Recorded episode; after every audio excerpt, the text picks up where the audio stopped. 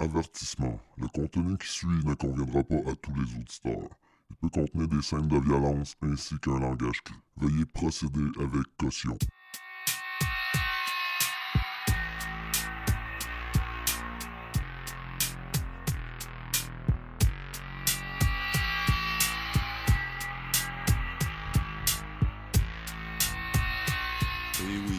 Mauvaise Augure, un podcast où j'explore des événements et des cas criminels qui sont, ma foi, plus troublants les uns que les autres. C'est moi, votre hôte Frédéric. Avant de débuter, j'ai quelques petites annonces à faire. Euh, je veux saluer les gens qui dernièrement m'ont contacté pour me donner leur avis et commentaires concernant le podcast. C'est vraiment plaisant de lire ce que vous pensez. Ça m'a motivé à repartir le podcast plus sérieusement. Donc, je veux vous remercier. Les choses commencent à bouger pour le podcast. Il y a du nouveau matériel en plus des épisodes normaux, puis les capsules Les Navets du Crime qui s'en viennent dans quelques semaines. Et pour cet été, si vous voulez être dans le vent et suivre la dernière mode, il y a les produits mauvais augure qui sont en ligne. Euh, Il y a des t-shirts, des tasses à café, des posters, des collants, des couvre-lits. Euh, Emmenez-en des produits, ils sont tous là. C'est à Redbubble, le lien est dans la description de l'épisode. Vous pouvez euh, aller voir ça. Euh, le nouveau logo va être en ligne sous peu aussi. euh, si, vous aimez pas le premier logo ou vous le trouvez trop violent. Et pour finir, il y a le concours que je viens de lancer pour promouvoir mes nouveaux produits mauvais augure. Ouais, c'est ça. c'est c'est une devinette de celui qui va m'envoyer la bonne réponse en premier va gagner un t-shirt, une tasse à café et des collants. De plus, euh, la réponse est le sujet de mon prochain épisode qui va être publié dans deux semaines. Donc, vous avez 13 jours pour me faire parvenir vos réponses. Et si personne réussit à trouver c'est qui avant la diffusion du prochain épisode, euh, je vais faire tirer le prix entre toutes les personnes qui ont participé. Donc, voici les détails de l'énigme. Euh, Cette personne est américaine et c'est un homme. Elle était porte-parole d'une très grosse entreprise entre les années 2000 et 2015. Avant son arrestation, il était un modèle, un exemple, une inspiration pour beaucoup de jeunes et moins jeunes. Euh, même le dessin animé reconnu South Park ont fait un épisode sur lui. Et mon dernier indice, ce n'est pas un meurtrier. Donc, bonne chance à tous. Euh, Participez en grand nombre, vous avez toute une chance de gagner, même si personne n'a la bonne réponse. Donc, sur ce, merci d'avoir patienté. euh, on va débuter l'épisode. Aujourd'hui, je vous présente un cas qui est digne d'un film, tant qu'à moi. euh, ça semble presque irréel tellement c'est tiré par les cheveux. Il y a des revirements de situation.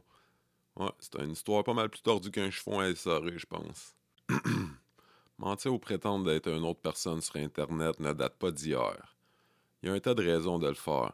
Que tu sois un prince nigérien qui veut partager sa fortune, que ce soit dans un jeu vidéo, ou simplement changer tes données personnelles quand tu t'inscris sur un nouveau site ou une application. Certaines personnes le font en étant très mal intentionnées et d'autres simplement pour se désennuyer. Euh, C'est une histoire qui date de 2005, euh, une époque où le catfishing était beaucoup moins connu. De nos jours, les gens sont un peu plus conscientisés sur le sujet, mais même avec la prévention, il y a encore beaucoup d'histoires d'horreur qui débutent avec ce qui semble être bien souvent d'inoffensifs messages dans le cyberespace. Thomas Montgomery, alors âgé de 46 ans, était marié à Cindy Montgomery, et les deux avaient deux filles. Il résidait dans la ville de Clarence, se situant dans le nord de l'État de New York. C'est un homme qui a toujours été attiré par l'armée et surtout, il avait l'air de vraiment aimer la marine, ainsi que les armes à feu. Il a complété son service militaire étant plus jeune. Il quitta l'armée avec un problème d'alcool qu'il régla après avoir rencontré Cindy. Machiniste la semaine pour l'entreprise Dyna Bride, il était aussi enseignant d'école le dimanche à l'église. Après 17 ans de mariage, sa relation avec son épouse était rendue terne et monotone, avec une vie sexuelle inexistante, particulièrement due à ses problèmes érectiles. D'après les photos que j'ai vues de Thomas, ça a l'air d'un bon vieux père de famille qui semble se laisser aller un peu euh, sans trop se soucier de son apparence. D'après son style vestimentaire et son choix de monture, euh, il a tout droit sorti des années 80, avec un début de calvitie avancé. Un début de calvitie avancé. Euh... Malgré le fait qu'il y avait une femme formidable et deux jeunes filles pleines de potentiel, Montgomery sembla regretter ses choix de vie. En quête de sensations fortes, il se tourna vers Internet, en particulier vers le poker et le blackjack en ligne. Un jour de mai 2005, Montgomery se connecta sur le site web du nom de Pogo. Donc, Pogo, c'est un site web qui héberge de nombreux jeux vidéo. Euh, ça existe encore à jour. Il y a une grosse communauté avec des salles de clavardage pour discuter avec les autres utilisateurs. Bon, peu importe que Montgomery soit amateur de jeux de cartes en ligne, de jeux vidéo ou whatever, ses activités ce jour-là sur euh, le site Pogo étaient assez douteuses. Ouais, parce que Montgomery se connectait dans une salle de clavardage pour adolescents. Avec un faux profil qu'il avait créé, et son nom d'utilisateur était Marine Sniper. Donc, très peu de temps après s'avoir connecté, euh, à sa grande surprise, il reçut un message privé provenant d'une utilisatrice qui se nomma Tall Hot Blonde, ou en français Belle Grande Blonde. Sa photo de profil décrivait bien son nom d'utilisateur, car c'était une belle jeune femme blonde en maillot de bain.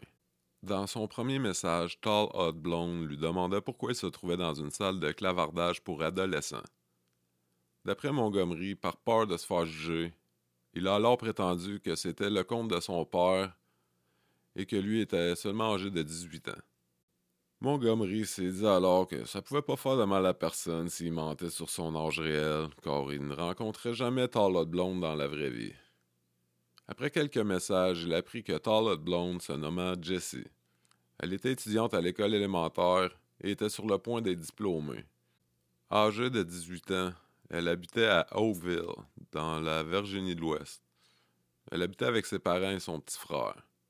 Elle travaillait à temps partiel comme sauveteuse à la piscine publique. Elle aimait bien garder la forme en pratiquant des sports tels que le basketball et le baseball. Donc, Montgomery, sachant que s'il avouait sa véritable identité et son âge réel, Jesse lui adresserait sûrement plus la parole. Alors il prétenda se nommer Tommy, mesurer six pieds, être bien musclé et qu'il était dans un camp d'entraînement avec la Marine.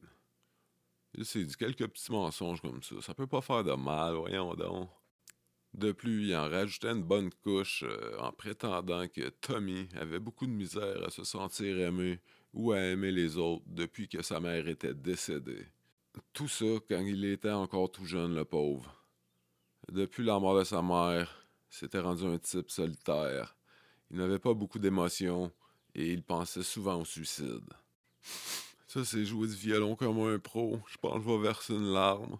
Non, sérieusement, euh, dès leur première conversation, Jessie lui envoya quelques photos d'elle euh, assez en, petite tenue légère, euh, comme qu'on pourrait dire, sans être trop obscène non plus. Leur conversation et leur échange de textes y ont tourné très vite à quelque chose de plus romantique, pour ne pas dire sexuel aussi. Donc, après avoir reçu quelques photos provenant de Jesse, euh, Montgomery décida d'envoyer une photo de lui. Mais c'est une photo de lui qui datait de là 30 ans, euh, du temps où il faisait son service. Un autre petite fantaisie qui pouvait pas faire de mal à personne, voyons donc. Ben, c'est ça, au cours de l'année qui s'ensuivit, on continua à correspondre, euh, leur relation s'est intensifiée. Jesse lui envoya souvent des photos de elle en petite tenue, pour lui envoyer aussi à quelques reprises des colis contenant plein de petits mots doux, ainsi que rien de moins que ses propres sous-vêtements. Même qu'une fois, elle lui a même envoyé un bijou avec leurs deux noms inscrits dessus. Malgré le fait qu'ils ne se soient jamais rencontrés dans le monde réel, leur relation était rendue des plus sérieuses. Dans leur échange de messages, les deux invoquèrent souvent des sentiments d'amour et même de mariage, comme l'échange suivant. Je t'aime pour toujours et à jamais, texta Jessie. Je me suis jamais senti comme ça, répondit Montgomery. Sérieux, euh, faut être assez tordu pour faire croire ce genre de conneries puis jouer avec les sentiments d'une jeune femme euh, qui a l'avenir devant elle sous prétexte que ta vie c'est de la marde. Montgomery, man, get a life. Euh, leur conversation était souvent de nature explicite. Jessie avoua à Montgomery qu'elle était encore vierge ce qui, pour Montgomery, attisa la flamme encore plus. Ça, c'est de quoi j'ai jamais trop compris le trip des vierges. Euh, il me semble que ça va être plate au. Moi, je pense que ceux qui ont ce fantasme-là, c'est juste parce qu'ils ont un problème d'estime de soi, puis ils ont peur de se faire juger par leur partenaire. Fait qu'il y a mieux avoir un partenaire qui a jamais eu d'expérience avant. Comme ça, elle peut pas le juger ou comparer. Mais ça, c'est juste mon expertise. Bon, d'après Montgomery, leur conversation osée et sexuelle euh, le faisait sentir un peu dégueu, mais il était déjà trop ancré pour couper les ponts. Je cite avoir été intelligent, j'aurais arrêté tout contact avec Jesse, mais c'était comme une, euh, une drogue que j'avais besoin à tous les jours. Avoir été intelligent dès le départ, je crois que je n'aurais jamais été dans cette salle de clavardage pour les jeunes. Au fil du temps, Montgomery sembla perdre contact avec la réalité. Une note a été trouvée à son travail, ça va comme suit. C'est le 2 janvier 2006 que Tom Montgomery, 46 ans, cessa d'exister a été remplacé par une machine de guerre employée par la marine âgée de 18 ans, qui déménage en Virginie de l'Ouest avec l'amour de sa vie. Il a écrit aussi que Tommy était plein aux os avec un compte en banque de 2,5 millions de dollars, que ses problèmes d'érection étaient chose du passé et qu'il ressemblait à un Harrison Ford roux. ouais. Rien de trop beau pour la classe ouvrière. Donc, c'est ça. Tommy Boy commençait à être total délusionné. Euh, il était rendu accro. Ça, il prenait son fixe à tous les jours. Il passait la plupart de son temps libre devant son écran d'ordinateur, euh, voulant de moins en moins faire d'activités familiales. Cindy, ben, elle commence à avoir des doutes sur son époux et ses comportements suspicieux. Euh, c'est ça. Montgomery et Jesse en tiendront leur relation bizarre pendant près d'une année entière. C'est en mars 2006 que le monde imaginaire que Montgomery savait créer s'effondra. Et croyez-moi, le retour à la réalité a pas été facile. Bon, il y a la version que j'ai lue sur beaucoup de sites internet qui dit que c'est une de ses filles qui était sur l'ordinateur et qu'il y a un message qui a apparu venant de Jessie pour son père, qui, d'après le caractère du message, était assez douteux pour qu'elle le montre à Cindy, sa mère. Mais la deuxième version qui me semble la vraie, parce que c'est celle-là qui compte dans le documentaire avec les vraies euh, personnes euh, qui ont été euh, mêlées à cette histoire, ce serait que Cindy aurait intercepté un colis venant de Jessie. Et c'est comme ça qu'elle aurait découvert la relation particulière de son mari avec une jeune de 18 ans. Après avoir découvert la vérité, Cindy voulait le divorce mais elle décida de communiquer avec Jessie pour la mettre en garde en lui dévoilant la vraie identité de son mari. Donc elle décida de lui envoyer une lettre et d'y joindre une photo de famille. Dans la lettre, on peut y lire Jessie, j'ai joint une photo avec cette lettre. Laisse-moi te présenter les gens se trouvant dessus. L'homme au centre est Tom, 46 ans, mon époux depuis 1989. Il n'y a pas de Tommy, il a pris avantage sur toi. Tu dois être plus prudente pour ta propre sécurité. Ne crois pas à de simples mots sur un écran d'ordinateur. Passe à autre chose. Tu vas être seulement blessé par un homme qui a maîtrisé l'art de la manipulation et du mensonge. Sincèrement, Cindy Montgomery.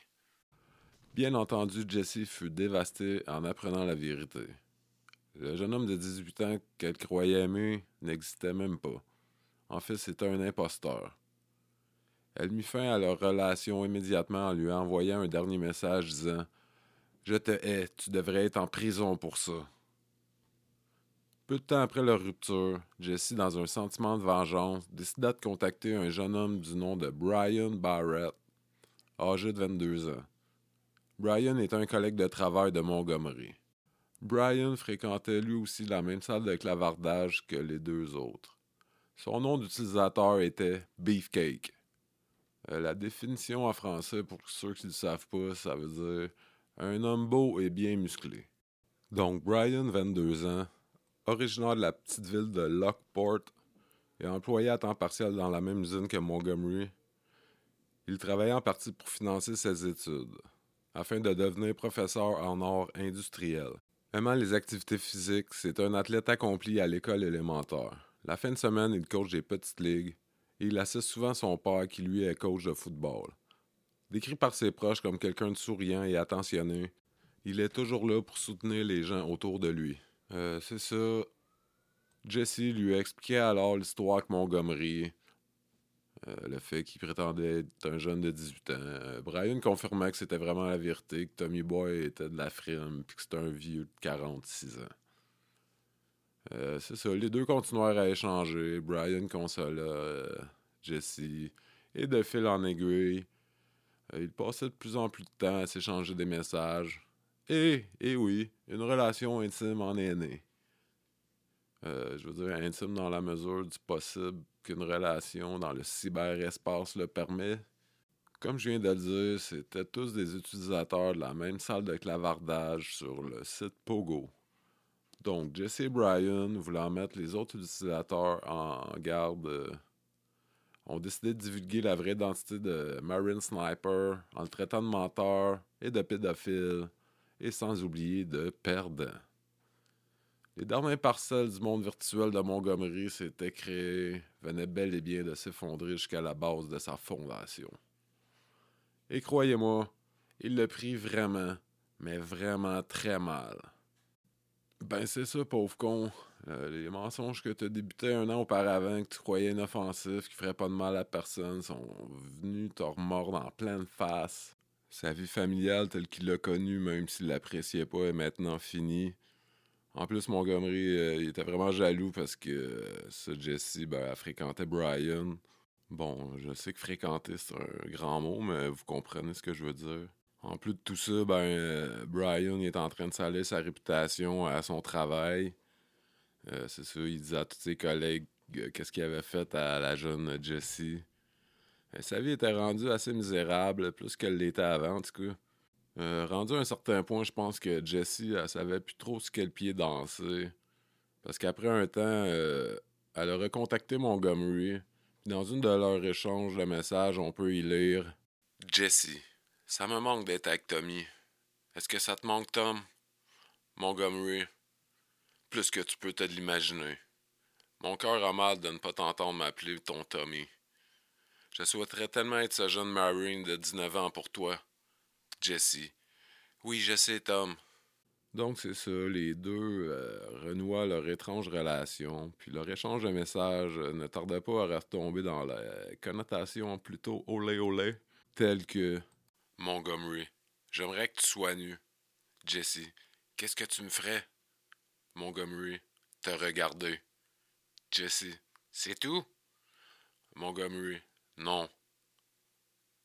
Tu vas peut-être comprendre la magie. Hum, fais-moi l'amour, Tommy. Ça, c'est du dialogue.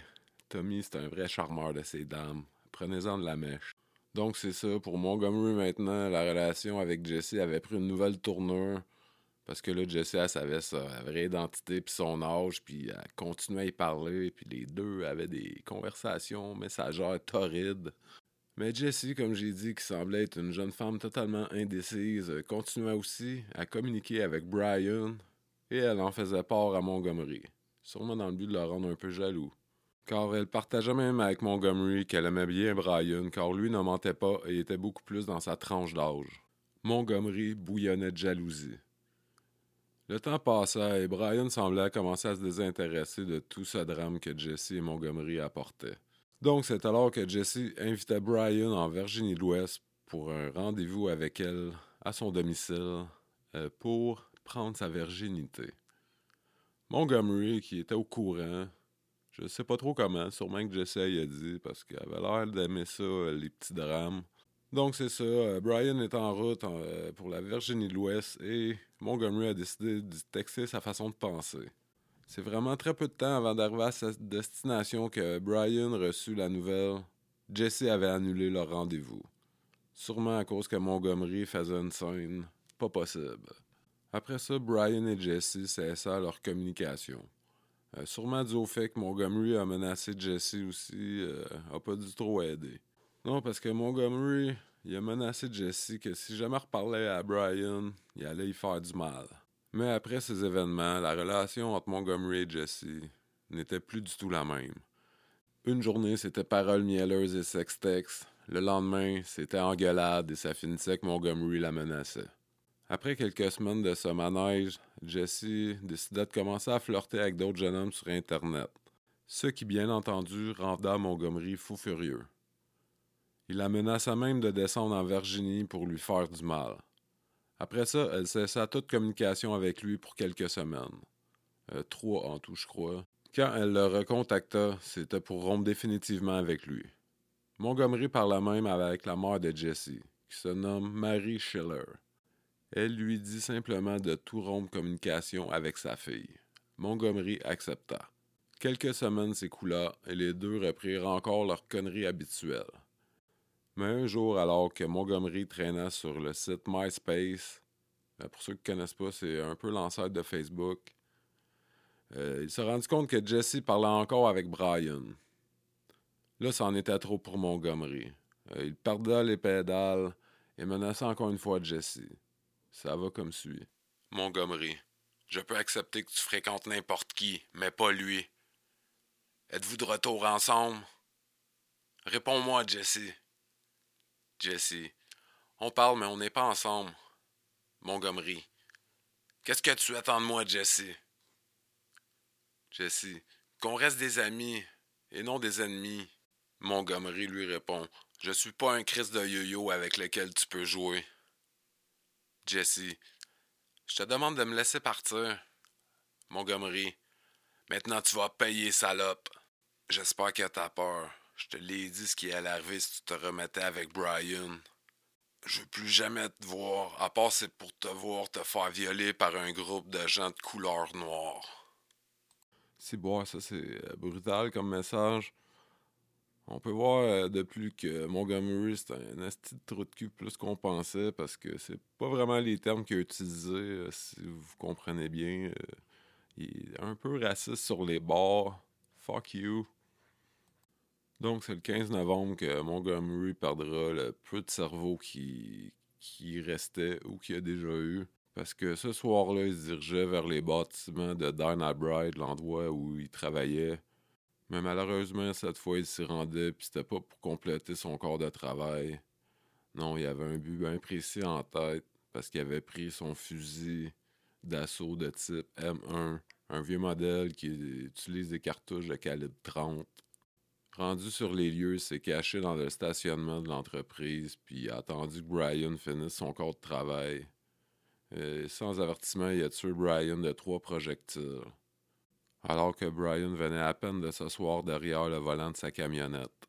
Son geste avait été clairement prémédité car les policiers ont pu remarquer à leur arrivée sur les lieux qu'un des pneus du véhicule avait été volontairement crevé. C'est après avoir interrogé les collègues de travail de Brian les enquêteurs ont très vite tourné leur effort vers Thomas Montgomery. Mais Montgomery était introuvable.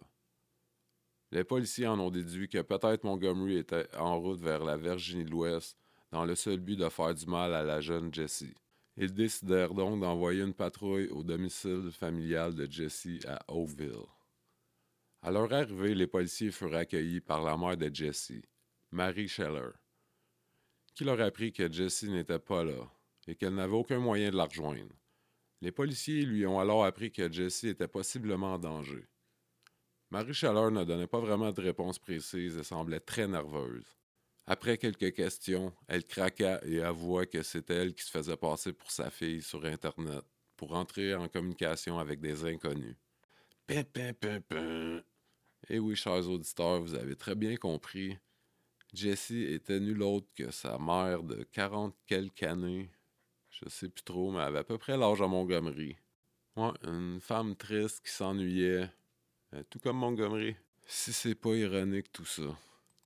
Alors, peu de temps après, les policiers finiront par mettre la main sur Montgomery, mais il niera les faits. Donc, les policiers iront faire une perquisition à son domicile.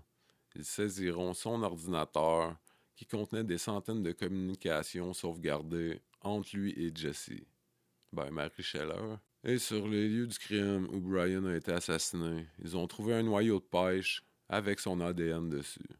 Ils ont aussi trouvé un chargeur vide pour un fusil de type M1, qui a été relié lui aussi à Montgomery. Sans trouver l'arme du crime, ils ont trouvé une vieille photo où on peut voir un fusil de type M1 en arrière-plan. Donc, avec assez de preuves, les policiers ont pu le mettre en état d'arrestation. Bon, malheureusement, il n'y a pas de vidéo de son interrogatoire. Ça devait être magique le moment où ils ont appris que Jessie n'était en fait qu'une autre vieille femme comme lui qui s'ennuyait. Parce qu'il n'était pas encore au courant jusqu'à temps qu'il se fasse arrêter. Ouais, son univers, il a dû arrêter de tourner parce qu'il a tué un jeune homme de 22 ans pour rien. Vraiment rien. Pendant les premiers mois de son incarcération, il a presque arrêté de manger complètement. Il a perdu 100 livres en seulement quelques mois. Il a fait une tentative de suicide en, envalant 25 sur Rockwell, euh, qui avait volé à son colocataire de cellule. Ish. Ça, c'est pas fort. En plus, euh, moi, j'ai vu ça dans, le documentaire et avoue ça à la télévision. Car en prison, les rats de cellules ne sont vraiment pas appréciés. Donc, c'est ça. Montgomery était rendu anorexique et suicidaire, puis il clamait son innocence. Euh, il y avait même un alibi. Euh, ces filles prétendaient qu'il n'était pas sorti ce soir-là, le soir du meurtre, qu'il était resté à la maison. Mais Cindy, qui voulait pas prendre part à cette histoire assez sordide, euh, décida de pas euh, corroborer et d'avouer la vérité aux policiers. Son procès débute en août 2007 et bien sûr, son avocat euh, tentera de passer ça sur folie, mais ça sera heureusement rejeté. Donc, il finira par plaider coupable parce que Là, en plaidant coupable, il risquait juste 20 ans de prison. Puis s'il était jugé coupable, ben il risquait 25 ans de prison jusqu'à prison à vie. C'est ça, sa sentence, il fut condamné à servir 20 ans de prison. Il peut s'en sortir après 17 ans pour bonne conduite. Euh, ce qui est vraiment une vraie joke aux États-Unis en plus. On dirait les sentences bonbons du Canada quand les juges donnent une sentence comme ça pour des meurtres prémédités, je trouve que c'est vraiment des insultes pour la, famille et les proches des victimes. Ça n'a pas de sens. À la fin du procès, le père de Brian a fait un témoignage sur l'impact que le crime a eu sur leur vie. Ça va comme suit.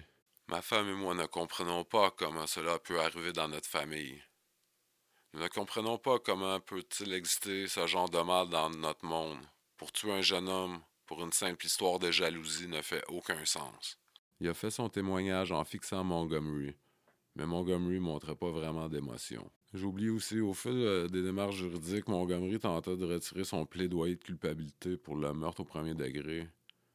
Mais la juge a refusé euh, cette requête dû au fait que Montgomery était totalement lucide et conscient quand il a signé euh, pour plaider coupable. Il a même aussi tenté de lancer une pétition ça semble être à la mode euh, dans mes derniers épisodes pour les losers dans ce genre-là, qui assument pas ce qu'ils font. Pour Marie Scheller, elle, elle a même pas été chargée de rien, même pas d'usurpation d'identité. Et ce qui fait peur là-dedans, c'est que son fils a été euh, interviewé euh, quelques années plus tard après le crime. Il a dit que sa mère passait beaucoup de temps sur Internet et ça l'inquiétait. Ben, c'est ça, elle n'a pas été chargée, Marcella, mais il a fallu qu'elle ait euh, témoigné en cours. Puis comme une vraie crise de folle, elle déclara que ses actions étaient totalement justifiées. Et oui, croyez-le ou non, chers auditeurs, c'est une noble cause. Ouais, c'est une noble cause qui était cachée derrière tout ça. Ouais, elle faisait ça, elle, pour protéger les vraies jeunes femmes des prédateurs comme Montgomery en les tenant occupées. Elle était totalement dévouée à sa cause qu'elle utilisait l'identité de sa fille. Elle prend vraiment tout le monde pour des épais. Tellement qu'elle n'avait même pas parlé à son mari jusqu'à temps qu'elle soit obligée de se présenter en cours. Ouais, c'est ça, Marie, elle a raconté l'histoire en gros à son mari, mais elle a omis dire que c'était l'identité de leur propre fille qu'elle utilisait pour faire ça. Puis c'est sûr qu'elle a dû dire qu'elle faisait ça pour les prédateurs sexuels. Donc, euh, la vie suit son cours, mais à un moment donné, Jessie, elle a fait des recherches sur Internet, je ne sais pas pour quelle raison, avec le nom de sa mère. Et balabing, elle a appris toute la vérité. Elle, n'était même pas au courant de rien. Elle pensait même que son père était dans le coup au début. En tout cas, méchante histoire de fou. Parce que c'est ça, pendant l'enquête, les enquêteurs, avaient aussi saisi l'ordinateur de Marie Scheller et dedans, ils ont trouvé des choses assez inquiétantes, dont un dossier avec des centaines de centaines de photos de Jessie qui avaient été prises à son insu. Ah ouais, sa mère l'espionnait pour prendre des photos d'elle, pour donner ça à des inconnus. Peu de temps après, son mari divorça et Jessie ne lui adressa plus jamais la parole. Car semble-t-il qu'elle n'avait l'air d'avoir aucun regret? Shit, pauvre euh, Jessie, là, je parle de la vraie Jessie. T'imagines-tu tout découvert ça par Internet, comment ça doit être euh, choquant et perturbant? Ta propre mère, man, qui te fait ça, qui met ton, qui te met en danger euh, carrément.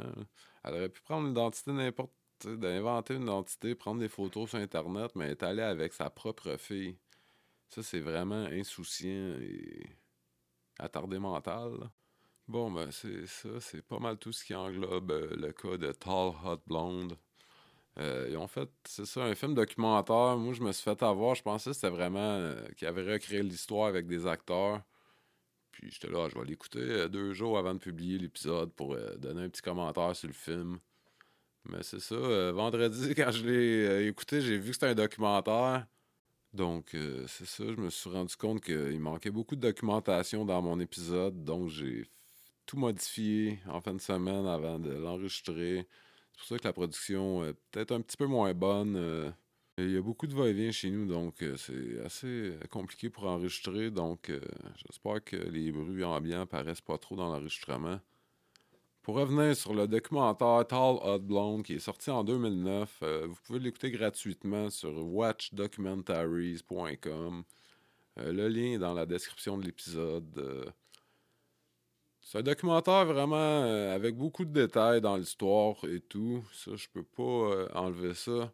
Mais sinon, euh, c'est bizarre. la musique, elle fit pas. On dirait de la musique pour un film d'amour, pas un documentaire.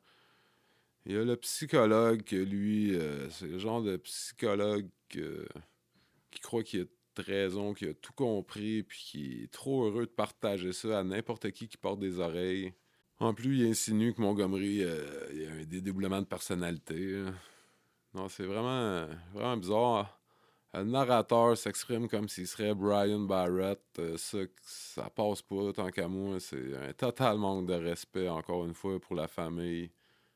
Sérieux. Un manque de professionnalisme de ce côté. Mais je vous conseille euh, quand même de l'écouter.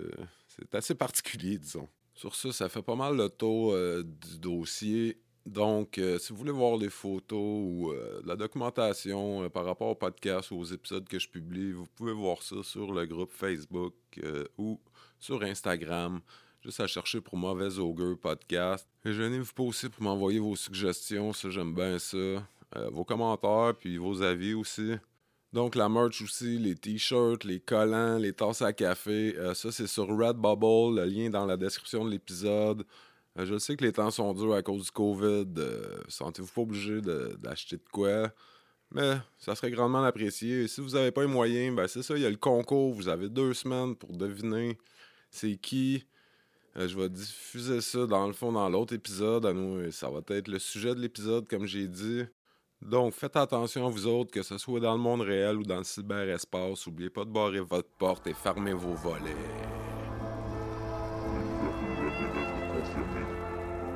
De meurtre prémédité. De nombreuses recherches qui avaient été effectuées. Le mobile du crime est toujours inconnu pour l'instant. Pour l'instant, pour l'instant. Ha ha ha!